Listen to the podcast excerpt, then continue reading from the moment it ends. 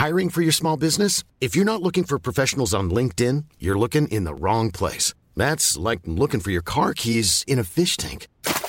LinkedIn helps you hire professionals you can't find anywhere else, even those who aren't actively searching for a new job but might be open to the perfect role. In a given month, over 70% of LinkedIn users don't even visit other leading job sites. So start looking in the right place. With LinkedIn, you can hire professionals like a professional. Post your free job on linkedin.com slash people today. Simone de Beauvoir écrivait « On ne naît pas femme, on le devient ». Elles sont influentes, puissantes, passionnées ou encore ambitieuses. Leur réussite, elles ne la doivent qu'à elles-mêmes. Mes invités se livrent sur leurs choix, leurs succès, les obstacles aussi parfois. Leur point commun, elles ont toutes un parcours inspirant. À travers leurs histoires, c'est une voix pour les générations futures. Je suis Florence Grisy. Bienvenue dans Femmes d'avenir. Je ne vous cacherai pas, madame, que ce n'est pas parce que vous êtes une femme que vous êtes ici aujourd'hui. C'est parce que vous êtes un grand écrivain. Être une femme ne suffit toujours pas pour s'asseoir sous la coupole, mais être une femme ne suffit plus pour être empêchée de s'y asseoir. Oh, féministe, euh, qu'est-ce qu'on entend par cela? Je, je, ne crois pas être féministe au sens de revendication des femmes, euh, de vouloir euh, démontrer qu'elles ont été euh, les esclaves des hommes et qu'elles ont été très malheureuses. Euh, je n'appréhende pas du tout le problème de cette façon, mais je crois que les femmes ils, euh, peuvent apporter beaucoup dans notre société. T'as la tête ailleurs Dans les nuages. Et toi? Sur les épaules, pour montrer à tous ces mecs de quoi on est capable. T'es prête? Plus haut, plus loin, plus vite. Voilà. Une nouvelle ride au coin de mes yeux. Ma frange qui n'est pas droite. Mes poignées d'amour que je dois à mes dernières raclettes et aux fêtes de fin d'année. Ces pensées, chacune d'entre nous les a eues un jour en se réveillant.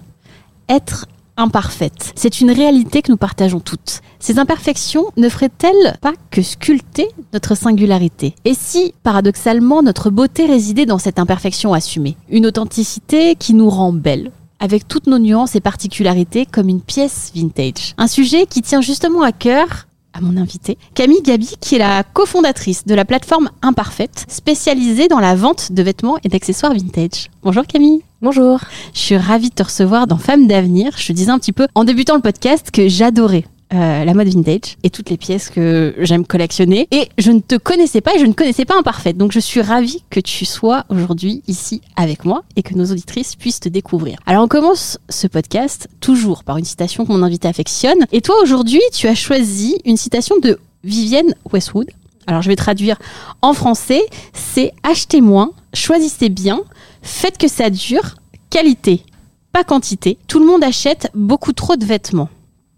Ouais, c'est intéressante cette citation. Ouais, c'est une citation qu'on aime beaucoup et elle nous, elle nous suit depuis le départ euh, d'Imparfaite. Bah, tout est dit en fait, c'est qu'effectivement aujourd'hui on achète beaucoup, beaucoup, beaucoup trop de vêtements. Et Imparfaite est né euh, avec deux volontés. La première, c'est une volonté écologique. Euh, on voulait remettre sur le devant de la scène ces pièces effectivement qui existent déjà, qui ont déjà une vie avant nous, etc. Et, et c'est ces petits défauts, ces petits défauts que porte la pièce. Ça peut être, je sais pas, euh, des coudes qui sont un peu élimés sur une veste en cuir. Ça peut être un patch qui est euh, recollé sur un sur un jean. Ça, c'est des, des petits détails en fait qui font qu'en fait on aime les, les pièces encore plus. Donc ça, l'écologie et puis aussi un peu un statement de femme Imparfaite, on adore ce mot depuis, euh, depuis le départ, depuis toujours. Ariane, mon associée et moi-même, on vient euh, de marques de mode. Euh, moi, j'ai travaillé chez L'Oréal, elle a travaillé dans différentes maisons, grandes maisons. Ces personnes-là ont toujours des femmes, des stéréotypes de femmes en tête qu'il faut reproduire et qu'il faut vendre en fait à travers les vêtements. Et nous, on voulait un peu euh, mettre un grand coup de pied là-dedans en se disant, bah, on n'a pas envie de rentrer dans une case, on a envie d'être nous-mêmes. Ces imperfections-là, c'est des choses qui nous définissent aussi, et c'est la raison pour laquelle aussi nos proches nous aiment. C'est aussi le vêtement qu'on a. Donc en fait, tout était très cohérent et très logique. Et imparfaite, euh, juste un petit truc, quand on a commencé Imparfaite, euh, tout le monde nous avait dit mais vous êtes dingue, vous êtes folle, c'est un mot qui est hyper négatif, personne ne veut être imparfaite. Et aujourd'hui, c'est l'un des éléments en gros de notre identité qui est le plus fort. C'est clair parce que imparfaite, enfin, ce que je disais tout à l'heure en, début de podcast, c'est qu'on est toutes imparfaites. Évidemment, c'est impossible. On peut tendre à être mieux et à s'améliorer. Ça, c'est quelque chose qui doit, je pense, nous motiver. On a tous envie de faire mieux. de regarder là où on peut être la meilleure version de nous-mêmes. Mais il n'empêche que heureusement qu'il y a de la diversité, heureusement qu'on n'est pas toutes pareilles, heureusement qu'on pense pas qu'on se ressemble pas, qu'on n'est pas. Et, c'est ce qui fait la beauté, on va dire, de notre sexe aussi, des femmes qui aujourd'hui euh, sont en train de créer le monde. Euh. Donc, euh, donc ouais, on voulait vraiment qu'Imparfaite soit, enfin la boîte, que vendre les vêtements soit aussi une manière pour chaque femme de s'exprimer par un style bien à soi, quoi. Et petite fille, est-ce que tu t'exprimais déjà à travers un style bien à toi? J'avais un rapport à la mode qui était... Euh, non, qui était assez classique, je pense. Très petite, bah, c'était ma mère, tu vois, qui m'achetait des vêtements. Je viens d'une. Alors, moi, je suis fille unique, mais je viens d'une famille. Ma mère a sept sœurs, donc j'ai des tonnes et des tonnes de cousines dans tous les sens, etc. Et je récupérais pas mal de leurs vêtements, je me rappelle. Ma grand-mère nous faisait pas mal de vêtements. Elle cousait beaucoup. Euh, ayant eu cette fille, euh, autant dire qu'elle a fait sept fois les mêmes choses euh, dans des générations et des générations, des années et des années. Elle était très, très bonne couturière et elle tricotait beaucoup. Donc quand j'étais jeune, je récupérais beaucoup de choses de la famille. Donc je pense que c'est là aussi au départ où ma, ma sensibilité vintage, tu vois, enfin le fait de se prêter les vêtements, de s'échanger. Je me rappelle que ma mère, elle décousait les, les étiquettes de prénoms. Oui, euh, oui, oui, on a eu ça. Ouais. elle les décousait, elle recousait le mien. Enfin, c'était toujours le nom d'une cousine ou de voilà. Donc ça, le troc de vêtements, l'échange de vêtements, le fait que ça se passe de génération en génération, ça, euh, je m'en souviens vachement. Après, est-ce que vraiment j'ai été actrice de mon style? Non, pas avant l'adolescence, je pense. Et les, moi, ce qui m'a vachement marqué quand j'étais petite, c'était les Spice Girls. Oui, parce que ce que j'allais dire justement, on a euh, des personnes qu'on affectionne un petit peu, enfin même beaucoup, pendant notre, notre enfance. Et toi, tu m'as, tu m'as parlé des, des, Spice Girls. Ah ouais, moi les Spice Girls, c'était ma révélation. Euh, je sais pas, je devais avoir 7 euh, ans à peu près quand, euh, quand elles sont sorties. Et franchement, faut le dire, à l'époque, c'était 5 ovnis. C'était une folie, on va se le dire, ouais, clairement. Une folie. et puis c'était il y avait ce côté aussi très euh, woman power, euh, très euh, déculpabilisant de on n'a pas besoin de s'excuser pour qui on est, on est cinq personnalités différentes, pour autant on s'entend très bien ensemble. J'aimais bien aussi cette sororité qu'elles avaient entre elles, elles avaient beau être très avec des personnalités, des facettes très différentes, au final on était tout un peu tout le monde, donc on pouvait se retrouver un peu dans les cinq facettes, en gros, des cinq nanas des Spice Girls. Et en même temps, il y avait cette, ouais, cette entraide, cette communion, cette amitié qui les liait. Et puis il faut dire, enfin, c'était hyper, euh, c'était génial d'un point de vue stylistique, quoi. Enfin, Jerry avec sa mini robe euh, Union Jack, enfin ça, c'est des images qui nous hantent encore aujourd'hui. Donc euh. Emma, qui était effectivement, voilà, la petite nana avec sa, avec ses, ses, jupettes et ses couettes. Melby, Melcy, alors là, c'est pareil. Enfin, encore une fois, les jogging, enfin, c'était extraordinaire. Puis dans la cour de récré, on faisait tout en, enfin, on faisait exprès d'être les cinq copines histoire de chacune avoir son. En fait, aujourd'hui, c'est rigolo et on voit ça avec un peu de nostalgie, etc. Mais c'est vrai qu'à l'époque, mine de rien, je pense que ça nous a aussi éveillé à la mode. Moi, ça m'a éveillé à la mode, je pense. Ça m'a éveillé aussi au fait d'être un peu irrévérencieuse, enfin, de pas avoir besoin de, m'excuser pour qui j'étais, ou je pouvais m'habiller comme je voulais et que ça allait pas me désocialiser ou que, enfin, il y avait. En fait, ça nous a vraiment euh, montré la féminité d'une manière différente. Donc, je pense que c'est à partir de ce moment-là, j'avais 7-8 ans. Euh, quand euh, ça a commencé, les Spice Girls. Et j'ai commencé, je pense, à être un petit peu plus euh, volontaire dans ma enfin dans ma dans mes choix vestimentaires, à demander à ma mère un petit peu plus de choses. C'est à ce moment-là en fait que ton premier souvenir lié à la mode ah revient. Enfin, c'est là où tu te souviens vraiment. Euh, c'est là où je me à la mode et que tu t'es dit ouais, enfin. Et puis ça, avoir... ça m'intéresse, voilà. Ouais, et puis avoir regardé des images, des icônes en fait de mode qui m'inspiraient et je trouvais ça fabuleux, les paillettes, les machins. Ouais. Et qu'est-ce que tu avais comme passion euh, étant enfant? Je faisais pas mal de musique.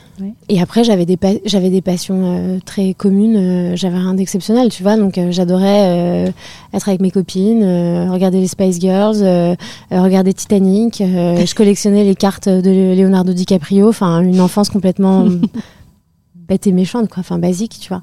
Mais j'ai une, franchement, j'ai une enfance hyper heureuse avec des parents très impliqués qui ont toujours été très à l'affût, tu vois, de mes besoins, etc. On vient pas, moi, je viens pas d'un milieu riche du tout. Euh, c'est une famille euh, modeste, avec euh, mes grands-parents étaient des gens très modestes, mes parents ont pas le bac, tu vois, ni l'un ni l'autre, mais ont toujours été très à l'affût de la culture, très à cheval sur la scolarité, etc. Donc j'ai eu de la chance d'avoir beaucoup d'amour et d'être très accompagnée, très entourée. Et est-ce que tu savais déjà, étant enfant, ce que tu avais envie de faire quand tu serais grande? Pas du tout.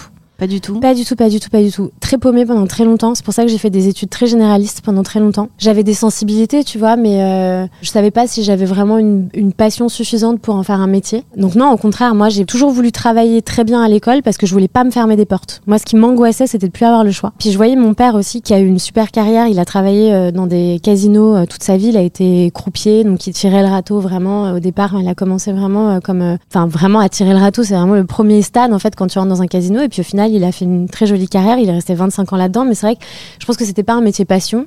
C'est un métier qui était très contraignant parce qu'on bougeait aussi beaucoup en fonction des casinos dans lesquels il était employé. Et puis c'est un métier de nuit, donc c'est fatigant, etc., etc. Et je pense que lui m'a dit très, très tôt dans ma vie, travaille parce que si tu as le travail, tu as le choix, et si tu as le choix, bah, c'est une liberté, etc. Donc, j'ai, comme je savais pas ce que je voulais faire, et franchement, aujourd'hui, je trouve ça effrayant de demander à des jeunes de 15, 16 ans, euh, qu'est-ce que tu veux faire dans la vie c'est impossible de savoir, c'est tellement, tôt. De, voilà, il y a tellement de, de, possibilités de choix. Malheureusement, il y en a certains, enfin, malheureusement. Après, comme euh, à toute génération, alors moi je parle de ma génération, c'était euh, d'être chanteuse. Maintenant, il y a une autre génération qui est euh, plutôt d'être dit créateur de contenu, influenceur. il y en a beaucoup qui répondent ça, mais c'est vrai que la majeure partie est un petit peu paumée, et, et notamment maintenant avec tous les choix qui, qui s'offrent à eux, quoi. Et heureusement, là, en ce moment, je trouve qu'il y, y a, beaucoup plus de tolérance aussi sur, les changements de carrière tardifs. Euh, il y a pas mal de boîtes qui euh, se montent là-dedans, tu vois, dans les coachings, euh, les bilans de compétences, etc. Et moi, j'applaudis ça des deux mains. Je trouve ça fantastique parce que c'est vrai que c'est tellement dur si tôt de devoir trouver sa voie. Donc moi, c'était vraiment ce que je voulais pas. Je voulais pas être mise dans une case. Je voulais pas être obligée de faire un truc, être prédéterminée. Très longtemps, en fait, j'ai laissé toutes les portes ouvertes. Et là où j'ai commencé vraiment à devoir me positionner, j'avais 25 ans, tu vois. Donc déjà, t'es un peu plus mature tu as des stages derrière toi, tu sais un peu quels sont les, domaines au moins dans lesquels tu as une affinité, et tant mieux. Alors comment tu as démarré dans la vie active Moi j'ai commencé en faisant du marketing. J'ai fait des grandes, des grandes études. Je suis partie à HEC. À HEC, euh, c'était le moment où tout le monde faisait de la banque. Euh, c'était vraiment le. Aujourd'hui, tout le monde fait de l'entrepreneuriat, mais quand je suis sortie en 2011, euh, pour le coup, tout le monde allait en banque, en MNS. C'était un peu la, voie royale, dit-on, euh, en sortant. Moi, je voulais pas faire ça. Ça m'intéressait pas du tout. Je savais qu'il y avait possibilité de faire beaucoup d'argent, mais je trouvais ça très misérable comme vie. Je voulais absolument pas ça. Moi, j'aimais bien effectivement la mode. Je trouvais ça joli. J'avais, j'aimais bien un peu le marketing. Je sentais que communiquer avec les gens, et puis j'aimais bien les gens. Je suis une très grande curieuse. J'adore me mettre à une terrasse de café et juste regarder ce qui se passe autour de moi. Mon mec pète des câbles parce qu'à chaque fois, il me dit ah, arrête d'écouter la conversation des gens à côté. Mais c'est vrai alors tu sais, tu sais quoi? Je suis de confiance secret, moi aussi, j'adore écouter ce qui se passe à côté. C'est vraiment ma meilleure série, il faut le savoir. Mais c'est génial. Et puis tu te fais des, tu te fais des histoires, tu imagines des trucs. Et puis, enfin, ouais, regarder les gens, j'adore. Et donc je savais que je voulais faire un truc un peu, tu vois, euh, un peu dans ce type-là. Donc je suis partie dans la, la mec, on va dire, du marketing qui est L'Oréal dans laquelle j'avais déjà fait un stage pendant euh, mes études à HEC et j'avais, trouvé que les gens là-bas étaient fantastiques. Les gens étaient super bien câblés, euh, avaient des vraies méthodes de travail, ça c'était chouette. Et puis en plus, des gens très intelligents, euh, avec un, un, vrai amour pour l'esthétique, généralement aussi une passion pour les marques dans le portefeuille de L'Oréal pour lesquelles ils travaillent. Donc j'avais trouvé que c'était un métier de passion qui m'avait, ouais, envoyé beaucoup de, de ouais, d'étincelles, je trouvais ça joli. Donc j'ai commencé à travailler euh, chez L'Oréal, d'abord en, travel retail à Hong Kong. Après je suis rentrée à Paris, j'ai travaillé pour Yves Saint Laurent euh, au rouge à lèvres. Euh, enfin j'ai fait plusieurs trucs en gros chez eux. Et c'était vraiment de la créativité, euh, je trouvais ça très beau. Donc j'ai appris vraiment la totalité de mes capacités aujourd'hui, je pense, techniques de marketing grâce à L'Oréal. C'était vraiment une super belle boîte. Il s'avère juste que autant j'adorais travailler dans cet univers-là, autant j'avais, il manquait du sens. Tous les ans, globalement, on retournait voir exactement les mêmes retailers, donc les Sephora et tous ces Quanti, on leur disait, ce rouge à lèvres qu'on vous a vendu l'année dernière, laissez tomber. Nous avons un nouveau rouge à lèvres cette année à vous vendre. C'est vrai qu'une fois qu'on l'a fait 5 euh, ans, euh, ben, on a fait le tour. Ouais, on avait, j'avais un peu fait le tour et puis je comprenais pas cette volonté de toujours courir derrière la nouveauté, reproduire des choses nouvelles. Même si je comprends qu'il y a quelque chose de magnifique dans le renouvellement de l'image, que les gens ont besoin de se projeter dans des euh, nouvelles histoires, etc. Le fait de reproduire un produit différent, donc c'est des moules, c'est des, des formulations, etc ça, ça j'avoue qu'à un moment, je comprenais plus trop. Et j'avais besoin de quelque chose qui était un petit peu plus établi, un peu plus. Un, qui dure un peu plus dans le sens. Ouais, j'avais envie de trouver un sens. Je pense que c'est pas quelque chose de. Enfin, c'est évidemment pas quelque chose de d'unique euh, à moi. C'est un truc qui, je pense, est très euh, constituant de ma génération. Je pense qu'à un moment donné, ouais, chacun, chacune d'entre nous et chacun d'entre nous, on a envie de, effectivement, enfin, même si nos carrières sont sont belles, enfin, ou intéressantes, bah, au bout d'un moment, tu peut-être envie de, ouais, c'est peut-être envie de plus, de trouver un sens justement et, et de te sentir épanoui. Je pense que c'est ça. Hein. Ouais, et puis en, plus, je pense qu'il y a, mine de rien, les. Enfin, c'est peut-être mon grand âge qui me fait dire ça maintenant parce que je suis plus toute jeune, mais en fait, tu sens des vagues en fait ou des états d'esprit qui évoluent quand même euh, à peu près tous les 5 ans. Je te disais que quand moi je suis sortie d'HEC, tout le monde voulait aller en banque. Maintenant, tout le monde veut faire de l'entrepreneuriat. Quand je suis sortie d'HEC, personne ne parlait d'écologie Aujourd'hui, mine de rien, le fait de produire mieux, le fait de parler de la Terre, de comment on fonctionne sur les émissions carbone, toute la, transition énergétique et écologique, c'est des sujets dont tu es un peu sensibilisé même, à en, étant, à l'école. Et ça, nous, c'est des, cours qu'on n'avait pas du tout. Donc quand je suis sortie de l'école, c'est vrai que c'est pas des problématiques qu'on avait, c'est pas des choses dont on était, n'était pas éclairé, même à HEC qui est quand même être une, une super école. Mon éveil à l'écologie, en fait, s'est fait toute seule et un peu plus tard. Et ça, je pense que c'est un truc qu'on a dû traverser ma génération.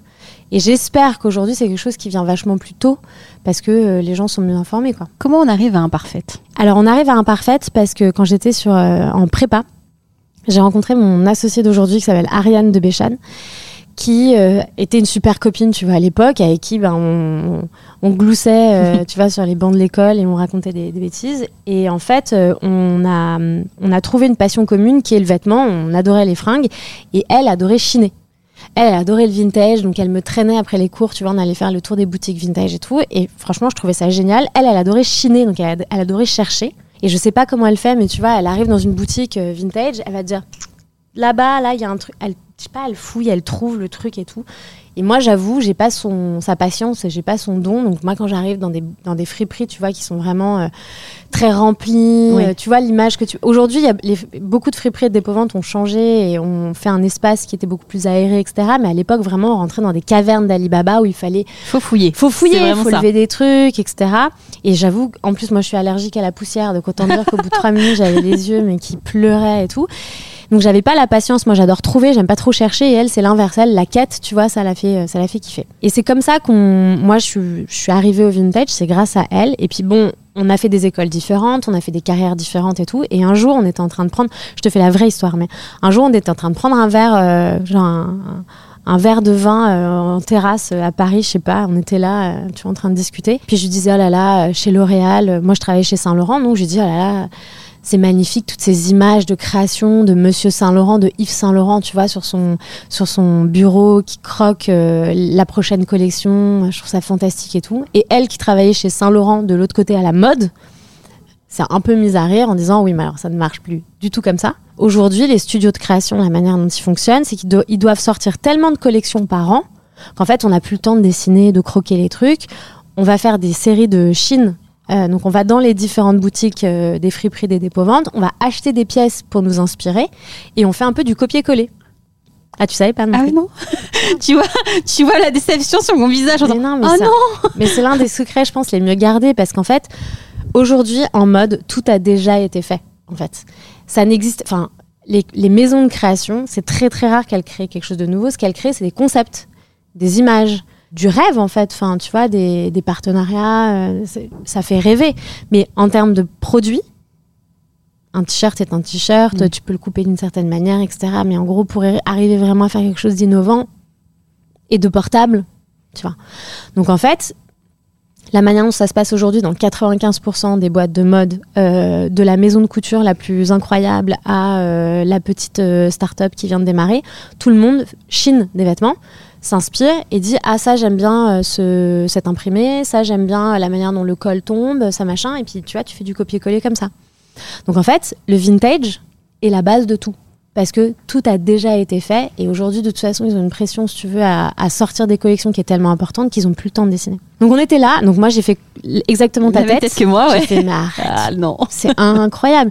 Donc en fait en papotant on se dit donc une belle maison de mode va aller chiner des pièces qui sont littéralement au bout de la rue, vont les reproduire, vont en faire quelque chose d'incroyable, vont les faire défiler. Après, ça va être copié par la fast fashion, qui va le reproduire en très très grande quantité à l'autre bout du monde. Et nous, alors que le produit a fait une fois et demie en gros le tour de la Terre, on va aller l'acheter dans ces enseignes de fast fashion, alors qu'en fait, il aurait fallu aller chercher chez le petit indépendant euh, fripier qui est juste à côté euh, de chez nous. On s'est dit, c'est quand même incroyable de pas savoir ça, quoi. Et c'est comme ça que l'idée a germé on a commencé à y réfléchir, à y réfléchir, à y réfléchir. Et puis c'était un truc qu'on avait un peu dans notre coin de tête.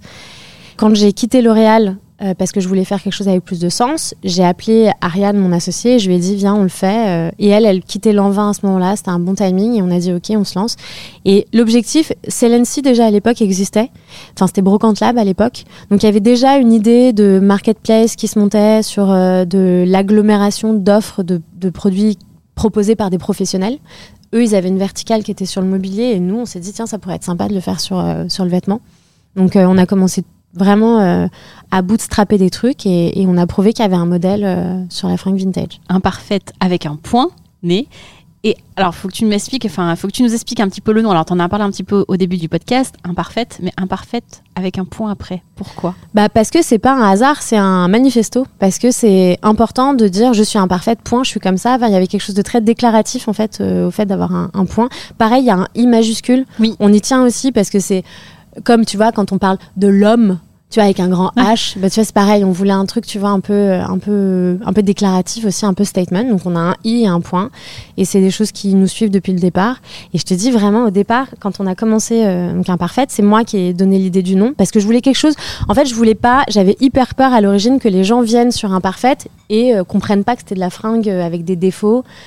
On avait beaucoup de questionnements sur est-ce que les, les personnes qui vont acheter vont comprendre, est-ce qu'elles vont pas être déçues du coup de l'état de la pièce quand elles vont la récupérer, etc. Donc le fait que ce soit écrit dans le nom, déjà ça nous. C'est ça, tu, tu comprends effectivement que c'est pas une pièce neuve où effectivement, encore une fois, qu'il y a des imperfections, il peut y avoir un bouton qui euh, Tu comprends qu'il y a un truc à Tu aller comprends qu'il y a un truc, voilà. On s'est lancé avec ce truc-là, avec Imparfaite, avec ce nom-là. Et puis Ariane n'était pas convaincue. Et puis elle m'a dit bon, lançons et puis on verra bien. On n'avait rien de mieux, tu vois. Et puis on a commencé à vendre, on a commencé, tu vois, à faire grossir la plateforme, etc.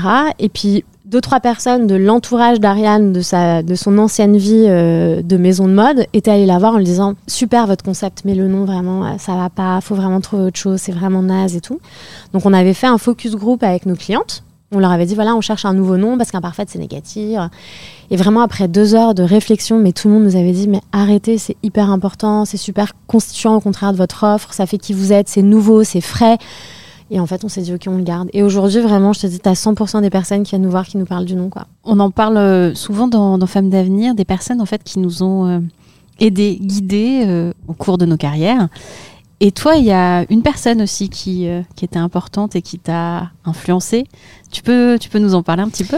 Oui, cette personne, c'est Jean de la Roche-Brochard. C'est un VC, donc c'est un venture capitalist. C'est quelqu'un qui investit l'argent pour le compte de Xavier Niel pour venir euh, financer des entreprises en amorçage, donc c'est-à-dire vraiment au tout, tout, tout début euh, de la vie d'une start-up. Je t'ai fait un raccourci tout à l'heure, mais en gros, quand je suis partie de chez L'Oréal, j'ai eu la force ou le courage, on va dire, de partir de chez L'Oréal et de me lancer dans l'entrepreneuriat parce que ce gars-là, donc Jean de la Roche-Brochard, à l'époque avait lancé un programme qui s'appelait le No MBA. En gros, il prenait, il mentorait six personnes, six jeunes, pour euh, voir s'ils pouvaient euh, les aider à monter leur boîte derrière, quoi.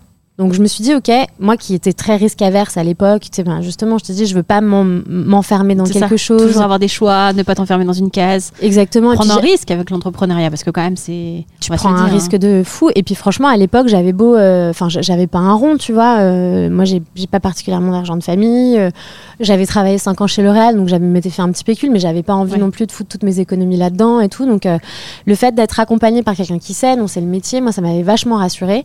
Et puis surtout, en fait, moi, je m'étais dans ma tête, et ça, c'est un vrai truc, je pense qu'on n'a pas, ou peut-être qu'on n'a plus aujourd'hui parce qu'on a accès aussi à de l'information, au podcast, etc. Mais moi, à l'époque, quand on, quand on a entrepris en 2017, il n'y avait pas, en gros, tout ce pléthore d'informations sur comment se, The Family, ça, c'était déjà là, mais c'était encore un peu jeune, un peu neuf, etc. Donc, en fait, il y avait, y avait pas de support, il n'y avait pas de tutoriel sur comment monter ta boîte, euh, quelles étaient les erreurs à pas faire, etc. Donc, j'avais vachement peur de me planter et de me planter magistralement et de d'y mettre tout- tout- tous mes sous et en fait de rentrer euh, la queue entre les jambes.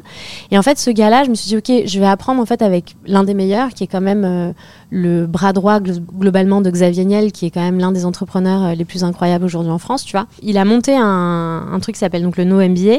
Il a sélectionné six jeunes dans, je sais pas, peut-être deux ou trois mille personnes qui avaient candidaté. Donc déjà, ça m'a donné confiance en moi, tu vois, de me dire, ok, il voit un truc, c'est peut-être un peu sympa. Et puis après, surtout, en fait, les- le grand learning que j'ai eu avec lui, c'est démerde-toi. En fait, il n'y a pas de règles. Euh, Il y a des choses à savoir de base. Donc voilà les 10 bouquins qu'il faut absolument que tu lises. Ok, je les ai lus.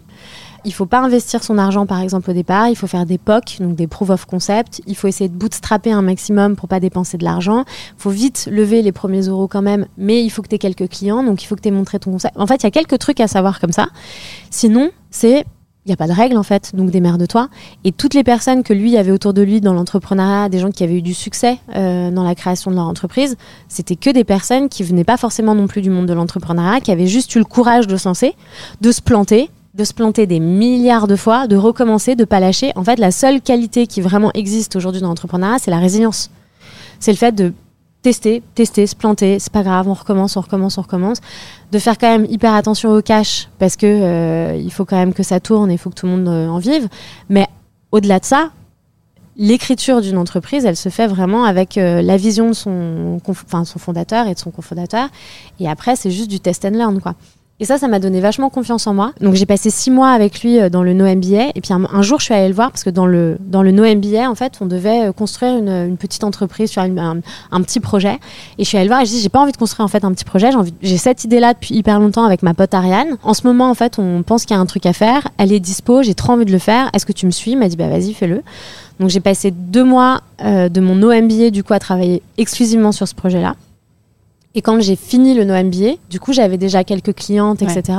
Et lui a mis euh, le premier ticket, euh, les premiers 150 000 euros qu'on a levés, du coup, avec Imparfaite. Et je pense qu'il a quand même été pivot dans euh, ouais, la confiance en moi, le fait de me donner. En fait, ça a été vraiment le gars qui m'a donné le petit déclic, qui m'a fait passer vraiment d'une vie dans laquelle je me reconnaissais pas forcément, mais bon, j'étais jeune et il faut, faut que jeunesse se fasse, à quelque chose aujourd'hui dans lequel je suis très accomplie, très alignée avec mes valeurs et je trouve que c'est génial. Enfin, enfin, on adore quoi. Quelle a été ta plus grande victoire en tant qu'entrepreneur jusqu'à présent? Il y en a plein en fait. Je pense que les gens, c'est un peu tarte de dire ça, mais je pense que le fait d'avoir une équipe aujourd'hui qui est hyper soudée, qui est capable de serrer vraiment les coudes quand il y a une vraie galère. On cède, on est une petite équipe, hein, tu vois, aujourd'hui il y a 8 salariés et 4 stagiaires et deux stagiaires, pardon. Quand il y a quelqu'un qui a une galère euh, parce que, je sais pas, on est en retard sur un truc et tout, bah, toute l'équipe va, tu vois, l'aider. Euh, quand on organise des pop-up ou quand on organise des grandes vintage fairs, tu sais, tous les, tous les quatre fois par an, on organise des grands salons où on fait venir la totalité de nos, enfin, les 50 des meilleurs vendeurs de la plateforme. Et tu sens que c'est vraiment un moment, tu vois, de cohésion globale où euh, on s'entend bien, et puis tout le monde est bien à sa place et tout ça, c'est chouette. Et puis aussi le fait d'avoir gardé une amitié hyper soudée avec Ariane, parce qu'on s'est mis sur la gueule quand même un nombre incalculable de fois. C'est ça, parce que c'est compliqué hein, quand tu es euh, associé avec euh, une amie ou une meilleure amie. S'associer, globalement, c'est compliqué. déjà, ça, on est d'accord. Et après, il y a plein de personnes qui me disent Mais jamais, il faut s'associer avec quelqu'un que tu connais, jamais avec son mec, jamais avec sa ou sa nana, jamais avec une meilleure amie, etc. Nous, on l'a fait comme ça parce que franchement, je me voyais pas monter ça avec n'importe qui d'autre. Et puis, ça avait vachement de sens, tu vois. C'était vraiment quelque chose qu'on avait partagé ensemble, donc je me voyais pas aller chercher quelqu'un d'autre. On est hyper complémentaires. Après, effectivement, il y a plein de moments où on se comprend pas, où on n'est pas sur la même longueur d'onde. Bah, du coup, faut parler, faut. Donc, on s'est mis vraiment, mais sur la gueule, des centaines et des centaines de fois. Parfois de manière un peu violente, tu vois, où on n'était vraiment pas d'accord. Mais ça se fait tout le temps avec vachement de respect, et puis on s'adore, et puis au final, euh, on s'engueule autant qu'on se rabiboche derrière, parce qu'au final, notre amitié euh, vaut plus que tout, tu vois.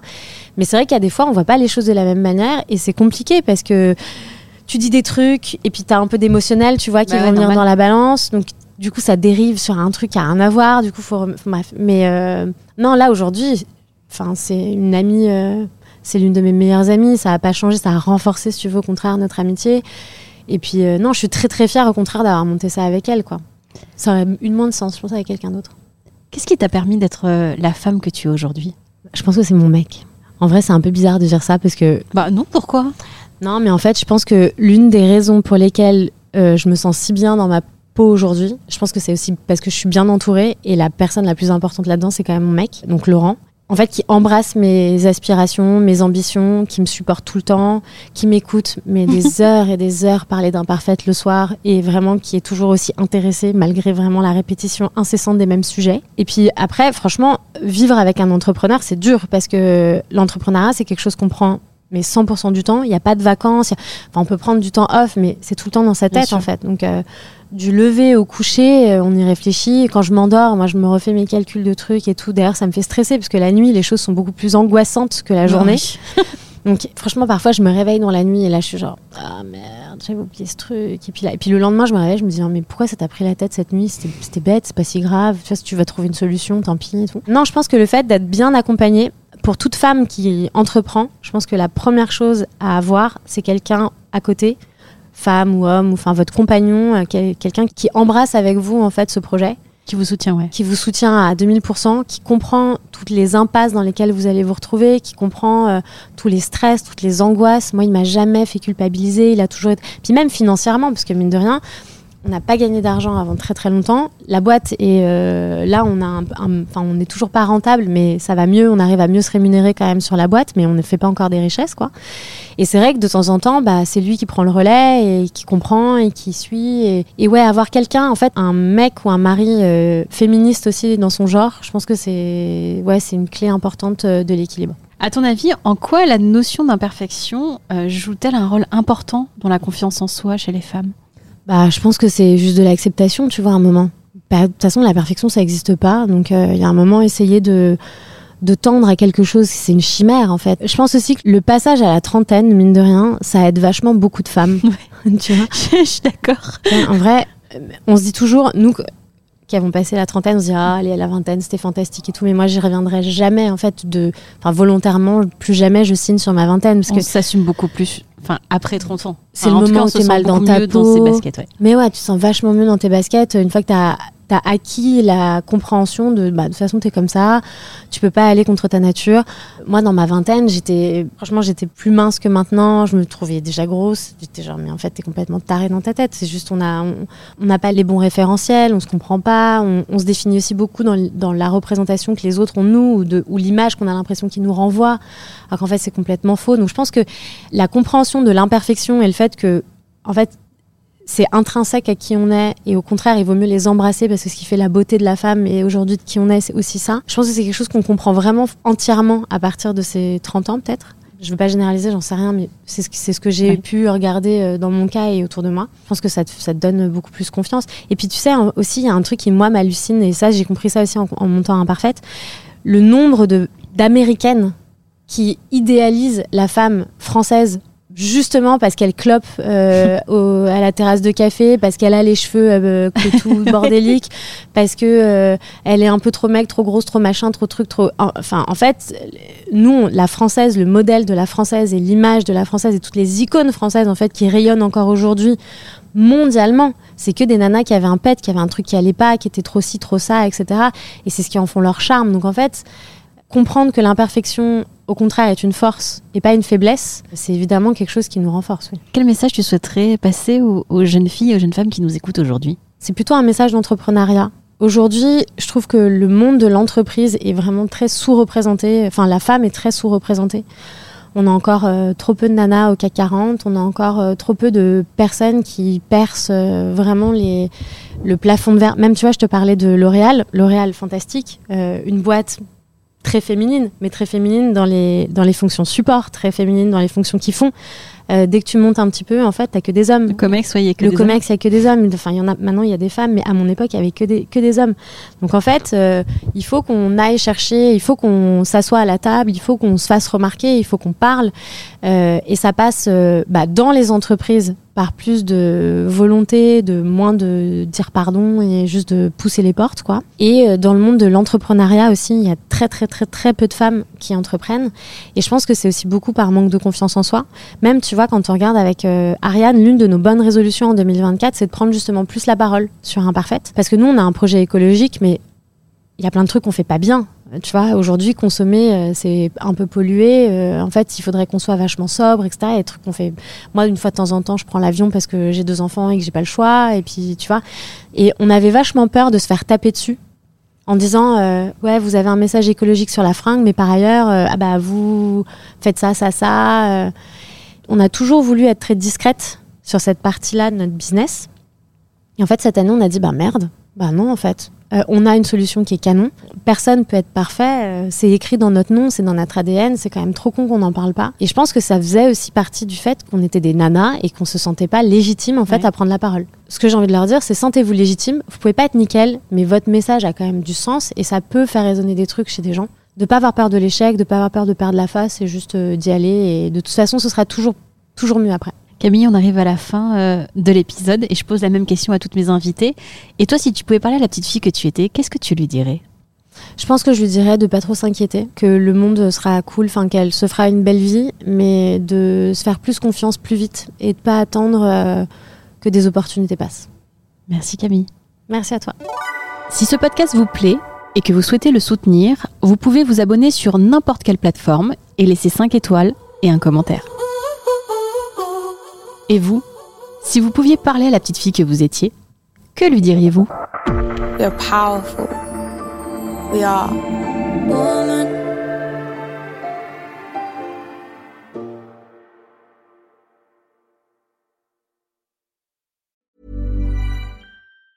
Ever catch yourself eating the same flavorless dinner three days in a row? Dreaming of something better? Well, HelloFresh is your guilt-free dream come true, baby. It's me, Kiki Palmer. Let's wake up those taste buds with hot, juicy pecan-crusted chicken or garlic butter shrimp scampi. Mm. Hello Fresh. Stop dreaming of all the delicious possibilities and dig in at HelloFresh.com. Let's get this dinner party started.